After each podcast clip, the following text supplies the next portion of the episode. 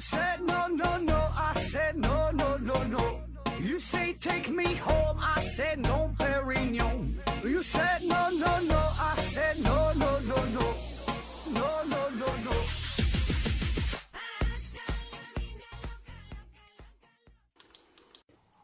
拼命探索，不计后果。欢迎您收听《思考盒子》，本节目由喜马拉雅平台独家播出。今天还是回答听友的问题啊。第一个问题，盖拉图斯提问说：“何总，最近呢，我在网上听说，这个听莫扎特的 K 四四八钢琴曲能够暂时让人变得出名，而且呢，我还看到有人评论说确实很有效果。那有一些高中生考试之前听了这个 K 四四八钢琴曲之后，就能比平时。”呃，考出考出更好的成绩啊？您觉得这个是真的有效果，还是说只是心理作用？呃，你说这个事儿哈，说听这个 K 四四八钢琴曲变得出名，这个叫莫扎特效应啊。很多人都研究这个事儿，就是你平时听一些好听的音乐呀，呃，听这些旋律之后，可以感觉到精神愉悦、心情舒缓，对吧？都有这都有这种感觉。然后呢，有人专门研究说，听莫扎特的音乐，呃，说聆听者啊，听了之后呢。会让智商智商提升啊，特别是他的 D 大调双钢琴奏鸣曲啊，也就是这个 K 四四八乐曲。那早在一九九三年，美国加州大学的神经生物学家叫戈登肖，呃，还有弗朗西斯劳斯尔，还有这个凯瑟琳哈这三个人联合呢是发表了一篇论文，说聆听 K 四四八乐曲的人呐，在空间推理和记忆任务上表现得更好。他们呢是对加州大学的三十六名心理学专业的学生呢进行了测试，就是呢让他们听十分钟的这个 K 四四八乐曲，那听了之后呢再进行这个 IQ 测 IQ 测试哈，一看这个成绩普遍呢就提高了八到九分，所以呢这就让 K 四四八乐曲呃是风靡一时啊，当然也不只是风靡一时啊，可以说是一直都很火，对吧？直到现在也很火，也是呃非常非常有名的这个这个胎教音乐啊。那为啥会有这种效果啊？为啥会有这种效果？呃，就随着这个后来医学不断的发展啊，这个对特别脑神经啊这方面研研究的深入啊，就发现说你听了这个音乐之后，那么音乐刺激大脑，就听过经过这个听觉中枢的加工啊，然后传递到大脑之后，可以激发相关的大脑的区域的功能。那再经过大脑区域之间神经突触的相互连接，两个大脑半球之间这个胼胝体的作用啊，就能够更好的加工和识别整个音乐成分和结构。那在音乐激发相关的大脑区域的当中，有的呢就又同时负责其他的认知加工，比如说左侧枕叶在符号解码方面的起作用，前额叶呢执行着对音乐信息加工、整合、协调和控制的能力。所以呢，这个各个大脑区域彼此之间通过神经突触相互连接和作用，从而呢就有利于整体行为水平的提高。也就是说，当你是在听音乐的时候，它本身是激活了其中一个区域，但是这个区域它它本身还这个它有其他的功能，它还可以连带着旁边的其他其他一些功能区也开始工作，对吧？所以呢，就让整体的你这个你这个大脑的水平，哎，可能它就提高了。啊，当然这些东西很多都是在研究当中哈，还不是成型的理论啊，所以呢，嗯，不能简单的说说这个听莫扎特的音乐哈就让你变得出名哈，那这样这么说呢，就呃有点不负责任了啊。下一个问题，这秋日提问说，请问盒子，为什么为什么和一些人会感觉到彼此之间没什么话可聊？那一定是因为对方长得不漂亮呗。嗯，说有的时候感觉无话可聊哈，没啥说的。这个原因很多呀，聊天这个事儿涉及的方面很多，对吧？比如说最重要的就是这个性格的原因，性格的原因，就有的人呢，这个性格他就是爱聊天，就是爱说话，健谈啊，碎嘴子。不管不管是这个坐飞机呀，坐火车呀，对吧？这他就自己一个人坐着没意思啊，就是跟旁边这个这个人一聊。聊一路哈，能能从这个漠河就坐火车一直跟你聊聊到海南岛啊，就会儿跟你唠啊，你一句话你不用说，你就嗯啊，这是这个答应一下就行，他就自己说。那反而那个另外一方面呢，就是有一些人呢，就是不爱说话的，对吧？很闷呐，很闷呐，很闷啊。咱有一句土话叫“八竿子打不出来一个屁”啊，这种人他就不爱聊天。对吧？所以呢，你你你有的人他性格就是这样，他不是跟你不爱聊，跟谁跟谁都不爱聊啊。还有一个呢，就是聊天的技巧，聊天的技巧可以说这是这是一种很重要的社交功能了啊，社社交技能了啊。这个呃聊天的技巧，就你会发现哈，比如说在一个在一些酒局上，那除了最大的这个领导，一般呢还会有一个人，就是他会很活跃、很主动。很会聊天，很会说话，很能带动节奏，让整个这个场面呢就显得很热闹。然后呢，每个人都能参与其中，哎，不冷场。那这种人呢，就是有很有聊天技巧，对吧？那相反的，有一些人他就没能掌握这种技巧，他就不会说话，不爱说话，不想说话。那你跟这人在一起呢，就觉得也没啥可说的。还有呢，就是聊天的话题啊，这也很重要。那有的话题感兴趣吧，大伙呢。就都爱说对吧？有的时候没兴趣，那就你就不说呗。你偏得跟女生聊汽车，偏得跟男生聊聊美容，那人家可能就不爱说，对吧？你要聊一些美食啊，聊一些旅游啊，对吧？聊一些娱乐明星啊，哎，这就非常大众化的东西，可能大伙呢就都能参与进来。所以呢，聊天这个事儿呢，说重要也重要哈，说不重要也不重要啊。大伙儿都会聊天，都会说，但是怎么把这个天儿聊好，确实呢是一个是一门学问啊。当然，朋友之间可能也不必。特别在意什么聊天的技巧，刻意的去找话题啊，还是坦然一些啊，自然一些，呃，想说啥就说啥，对吧？朋友之间嘛，重要的还是这种，呃，心与心的交流啊。下一个问题，D G Y P 提问说：盒子你好，为什么我一个人走夜路害怕，但一个人开车走夜路就不害怕？呃，这个开车就不害怕了哈，胆儿挺大哈。你是没听那鬼故事吗？这个开车啊，和你一个人走夜路有啥区别呢？就是你开车会让你变得更加的强大，对吧？你首先你坐在车里边，外边有一个强强硬的、坚硬的这个外壳，你可以得到一个很好的保护。你再有呢，你开车一脚油门下去，你可以跑得很远，对吧？你要是自己搁外边走，你再咋跑，你不管是遇到什么豺狼虎豹哈，还还是有一些风吹草动的，对吧？你就害怕。所以呢，开车就是让你变得强大了嘛，对吧？那你变得强大了，你就不害怕了。下一个问题。长臂猿维斯提问说：“盒子你好，我发现一个事情啊，很奇怪，就是早晨睡醒了之后啊，如果当时在做梦，在眼睛还没有睁开的时候呢，我能摸着床头的笔和纸，把梦的场景、发生的事儿、人物通通都写下来。但是如果不小心睁开了眼睛，几乎呢这一两秒钟之内啊，这个梦就会全部消失，而且几乎想不起来啊。请问这是怎么回事儿？啊，又是做梦的话题。嗯，做梦啊。”我们都有过这种经历，就是做梦，很多时候记不住这个梦，就是就是你经历的时候，你会觉得这个梦非常非常的真实哈，就栩栩如生哈，微微的啊。可是呢，一睁眼睛，马上这个细节就就完全消失了，只留下一个故事梗概啊。有的时候连梗概也不知道了，就知道你做梦了，具具体做的是啥，一丁点儿也想不起来啊。很多人都会有这种经历。那关于关于这个梦的研究啊，很早很早就有啊。那早在一百多年前呢，科学家们呢就开始研究睡眠和记忆的关系，就说这个睡觉这这咋回事啊？呃，当时呢主要分为两派，一派呢就是认为说这个睡眠的作用呢就是让这个大脑啊记住更多的东西啊，不断的整理巩固记忆，把这个短暂的记忆呢变成长期的记忆。另一派则认为呢，这个睡觉的时候这个作用呢是清除缓存啊，就像你这个。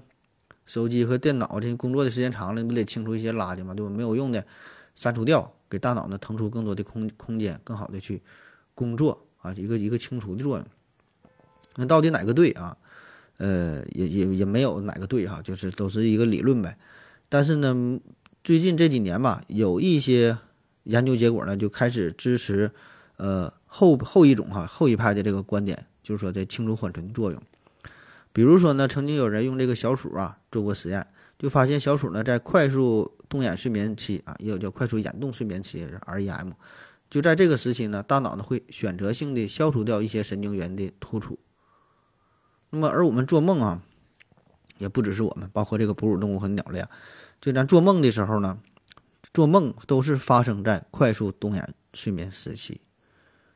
所以这个事儿不禁让我们想到，对吧？你睡觉是在快速动眼时期发生的，然后小鼠的快速动眼时期，呃，大脑又选择性的清除掉一些神经元，对吧？所以呢，我们就把这样就会联系在一起了。你做梦的时候，哎，这不就是一个大清扫的过程嘛，对吧？清除缓存的过程嘛。那既然清扫，当然你就记不住了。那么对于我们人类来说呀，一般是在睡着之后大约九十分钟进入到第一个快速动眼时期，呃，而这个时候这个脑电波哈，几乎呢是和你清醒的时候差不多啊，就是说你感觉这个人在睡觉在休息，但是大脑呢一直在活动，一直在工作啊。那么再说出一个更深入的研究哈，这是日本名古屋大学的一支研究团队做了一个实验，他们呢研究了一种叫做黑色素聚集激素的物质啊，黑色素聚集激素啊，你看这你看这咱咱咱这舌头啊。整的这名像绕口令似的，黑色素聚集激素哈，简称叫 MCH，它呢是由类神经元所分泌的啊。那么它的作用呢有这个促进食欲啊，哎这个调节睡眠哈等等。那在这个研究当中，科学家就发现呢，这些黑色素聚集激素神经元呢能够映射到海马区的这个记忆中心。其次呢，超过一半的黑色素聚集激素神经元呢会在快速动眼时期展现出活性。那起初，呢科学家就认为说的这个这不快速动眼对面时期，它开始工作嘛，开始分泌嘛，就觉得这个黑色素聚集激素哈，这是促进促进记忆的啊。研究研究呢，最后结果发现跟想的恰恰相反，激活这些神经元的时候呢，反而会抑制记忆啊，产生抑产生这个抑制的作用。那在这个动物实验当中，激活这些神经元，小鼠就更不容易把新学到的事物啊，学的这些东西变成长期的记忆。相反的，如果是抑制这些神经元，就可以提高小鼠的记忆能力。那后续的研究也表明了，这些能够抑制记忆的黑色素神经元啊，几乎呢只在快速动眼时期呢具有活性啊。所以呢，这事儿这不就连连联系了嘛，对吧？你睡觉快速动眼时期呢是是是这个做梦啊，快速动眼时期呢有这个黑色素聚集黑色素聚集激素哈啊，它呢是管是管清除的作用，不让你记住，对吧？所以说，那你那你那你这个梦你上哪上哪上哪记去啊，对吧？下一个问题啊，Yes Yes Sir 哈提问说，请问何志先生，猫和狗啊，猫和狗，猫和狗分得出人的性别吗？猫和狗能分出人的性别吗？这这个这我不太知道，反正如果狗和猫要是穿上衣服的话，我肯定是分辨不出它们的性别。下一个问题，幺三六三九六幺提问说，何志请教一个问题啊，我查了一下。网上有没有找到答案？说这个英国现在的女王啊，她的老公呢和她婚前宣布放弃希腊的王位继承权，据说呢是因为为了和他结婚而放弃的啊。我的问题是，如果是真的，为什么啊？如果说不放弃，会有啥后果？呃，你查的啥网啊？这这咋没查着？我我上网一查就查着了，我给你念一下啊。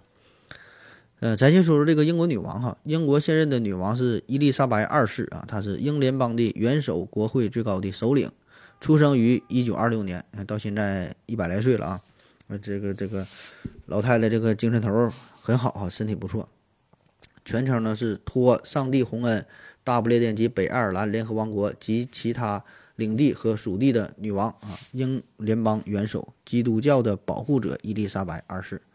他呢是在他从这个一九五二年二月六号继位，一九五三年六月二号呢是加冕，呃，是目前英国在位时间最长的君主。那其实从一二零一五年的九月九号那一天起，他就已经是成为了英国历史上在位时间最长的君主了。那么此后他每一天都在不断的打破自己的记录啊。那再说她的丈夫，她的丈夫呢叫菲利普亲王啊，菲利普亲王，在一九二一年呢是，呃，出生于希腊。呃，艾奥尼亚群岛，克基拉州基拉岛上啊，反正就是就是希腊这么一个地方吧。啊，他是原来呢是希腊的王子啊，被封为爱丁堡公爵。呃，菲利普的他的父亲呢是安德烈亚斯王子啊，这是希腊国王乔治一世的第四子，啊，是丹麦克里斯蒂安九世的孙子。母亲呢，母亲啊是巴腾堡的爱丽丝公主。嗯，这个呢，则是英国维多利亚女王的外曾孙女。哎，反正这个读的乱七八糟的，你也听不懂他们关系咋回事啊？咱就直接说他为啥放弃皇位继承权啊？这个首先哈，这个菲利普亲王啊，他确实是出生于希腊的王室哈。你看，他是希腊国王乔治一世的第四子嘛，对吧？那么，但是他并不是第一顺位的继承人哈。那么从理论上来算哈，他是希腊王位的第六顺位继承人啊，前边有这个大爷、叔叔、大哥啥的这帮人等着呢。也就是说，排名前五的这五个人啊，都死了之后，或者是主动放弃了这个权利，才能轮到他。所以呢，你要非得说他是为了爱情、为了追求英国女王才放弃自己的王位的话，当然也可以，但是这个理由稍微就有点牵强。明白吧？那是前面五个人呢，对吧？你五五个人，你五个人，你啥时候能轮到他呀？对吧？所以说这种有理论上的可能啊，但是呢，可能性微乎其微啊，微乎其微。那咱就介绍一下这个菲利普亲王的身世哈，他他确实他是王室对吧？但是呢，命运呢有点多舛。嗯，一九二二年呢，他的叔叔希腊国王呢是被迫退位啊，他的父亲呢被指控有这个。呃，叛国罪哈，逃到了法国啊，但他又跑到逃到了法国，在这里呢，艰难的度过了十年。母亲呢，还患上了精神分裂症，所以呢，这个菲利普从小呢，一直就被送到了亲戚朋友家里边，在那里寄养，而且还不是一个亲戚啊，很多亲戚轮流住哈，所以呢，可以说他的童年是居无定所。后来呢，是被送到了英格兰的一个技术技术学校上学，呃，技。寄宿寄宿学校哈，寄宿就是搁这里，搁这地方住的学校，不是这个寄宿学校、技校啊，寄宿学校。再后来呢，是考入到了英国达特茅斯的皇家海军学院啊。那么在他十八岁的时候，菲利普啊遇到了他生命当中的另外一半啊，当时十三岁的伊丽莎白公主。那俩人呢是一见钟情，七年后呢订婚了。呃，而订婚的时候，这个菲利普身边呢也没有一个家人啊，所以确实很凄惨啊，所以很凄惨，很孤独啊，很需要爱情。所以呢，他遇到这个这个伊丽莎白的时候，就觉得，哎，两个人就觉得要跟他在一起啊，在一起陪陪他一辈子啊，确实也是陪着女王，又是登基啊，又是加冕呐，陪着访问其他国家呀，或治理英国呀，对吧？那都说每一个成功男人的背后都有一个默默付出的女人嘛，那放在这个英国女王身上，就变成了有一个有一个默默为她付出的男人啊。那咱说为啥他要放弃这个继承权啊？为啥要放弃这个继承权？这个就是，呃，按照英国的王位继承法的规定啊，它这里边有一些细节上的规定，具体咱也闹不明白。反正人家就要求，可能说你得你得放弃这个继承权，才能成为作为女王的这个这个丈夫呗，可能就是有这么个要求啊。所以呢，菲利普呢就就放弃了这个希腊王位啊，这个第六顺位继承权啊，然后办了一些手续啊，跟这个伊丽莎白俩人住一起了啊。但是呢，后来还有一种说法，说这个说查阅。英国这个王室档案时候啊，发现吧，其实他这事儿还有点多余，他不放弃也行。因为根据一七零一年英国国会制定的王位继承法来看啊，作为汉诺威选帝侯遗孀索菲亚的后代，自从他降生那一刻起，便自动拥有了英国国籍和王族的身份啊。所以呢，你不放弃呢，其实也行啊。当然，这个具体细节这个事儿啊，人人家这个什么什么王位继承法这里边说的就比较多了哈，说的比较多，这咱也就研究不明白了啊。啊，就默默的祝福二老啊，祝祝福他们身体健康啊，这个恩爱百年。恩爱百年不行，这个菲利普亲王他已经是一百岁了，就祝福恩爱二二百年吧，再加一百年。下一个问题，这求助提问说，请问盒子，我家人想干预我日常生活中的一切啊，让我压力很大。这样做的家长是怎么想的？为什么会这样？这都这都是为了你好呗。下一个问题，听友三零零幺零七六八零提问说。开心果为什么叫开心果？你这是纯百度级别的问题了。开心果为啥叫开心果？那你说它叫啥的？总得有个名儿啊。这个开心果啊，是漆树科黄连木属的多年生落叶果树，野生种呢是起源于中亚和西亚山区。呃，西亚呢是栽培的最早，哈，是有三千五百年的栽培历史；中亚呢也有两千年的栽培历史了。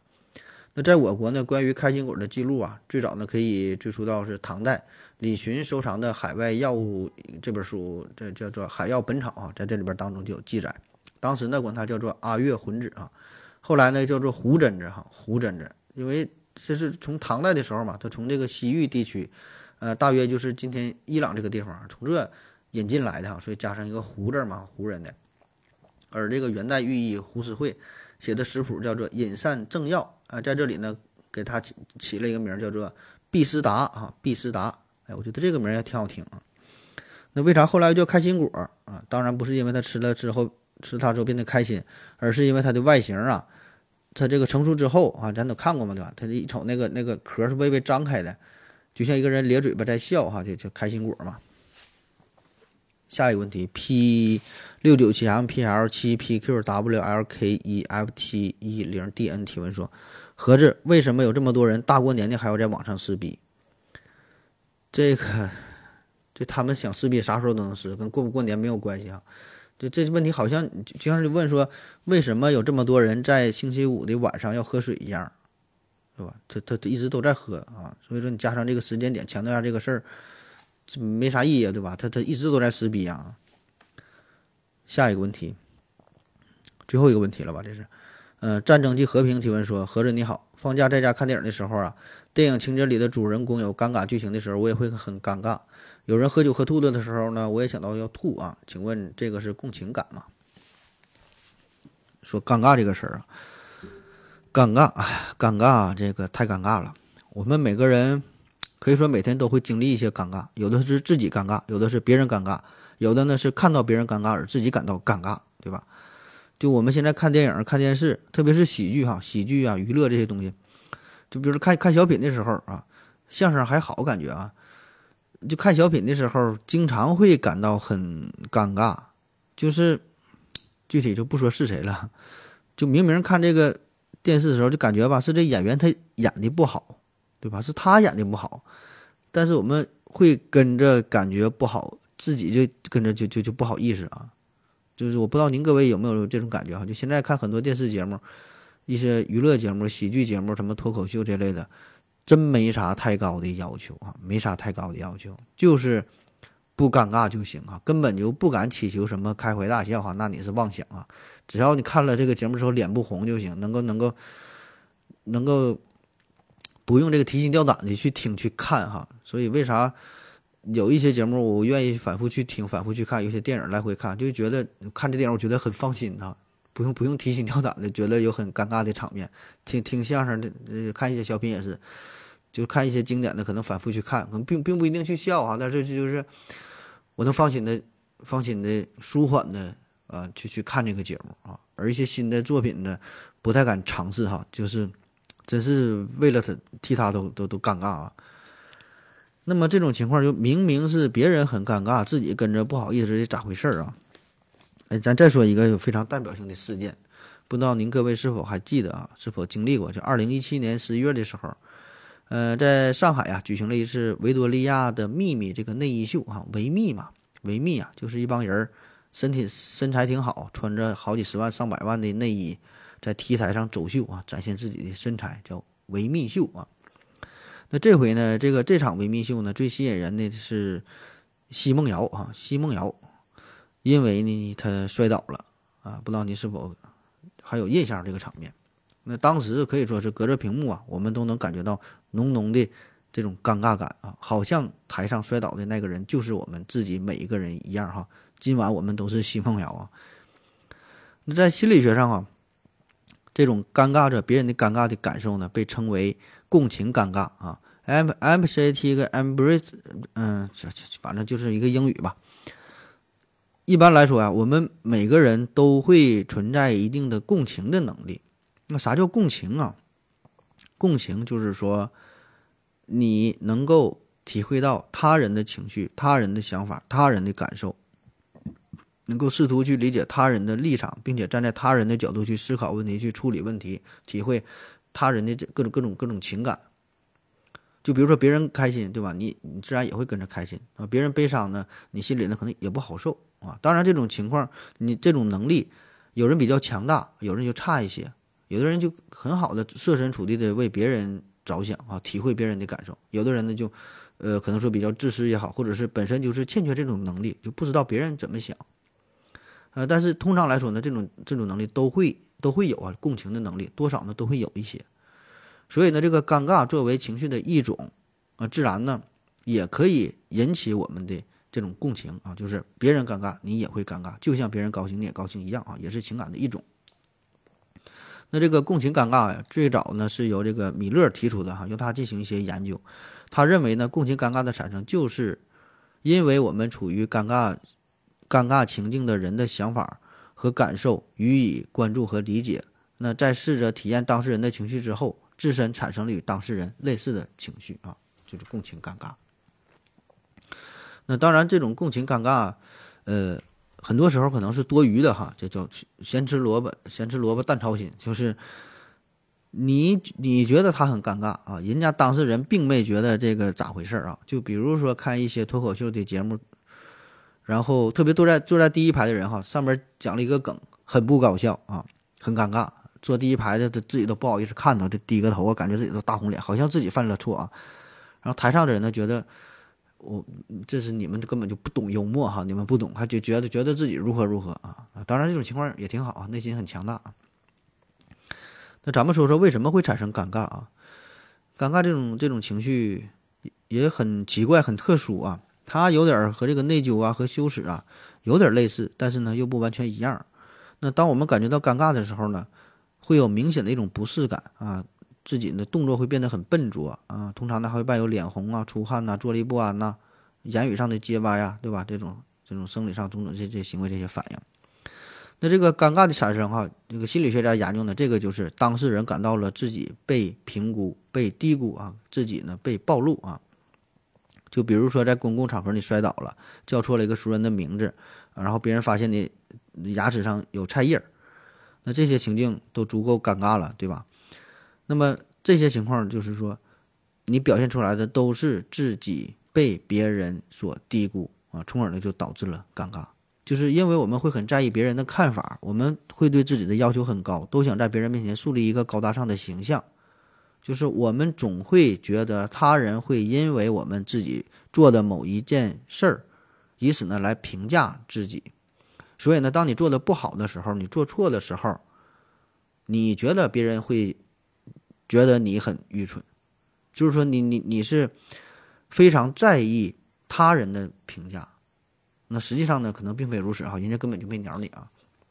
所以就是我们自己的内心的戏份很足啊，呃，就弗洛伊德就说嘛，就是我呃，这就是我们呢将自己的超我啊，超我呀，这不什么本我、自我、超我嘛，将我们自己将我们自己这个超我。投射到外部环境当中，我们会把想象中的观众的眼光投射到那些人的身上，认为我们所感受到的就是这些人对我们的评价。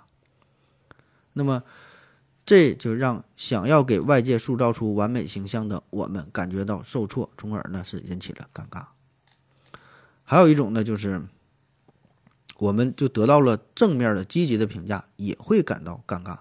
就是别人夸你的时候，别人夸你的时候。你也会尴尬，为啥呢？就别人夸你，你内心会很矛盾，你觉得我不值得，我不配啊，他他给我这个这个评价太高了，也会产生一种尴尬。弗洛伊德认为呢，来自超我的凝视啊，也就是因为自我暴露也会导致尴尬。尴尬发生的那一刻，其实呢，代表人们在那个时刻呢，有着自我暴露的愿望和冲动。尴尬呢，则是对这种愿望和冲动的压抑和防御。当我们内心极想要展示，或者是希望被人。了解的东西不被自己的超我所接受的时候，原本的冲动与渴望就会受到压抑，取而代之的就是一种尴尬。啊，不知道你听懂没听懂啊？就这意思吧。今天节目就是这样，感谢您各位的收听，谢谢大家，再见。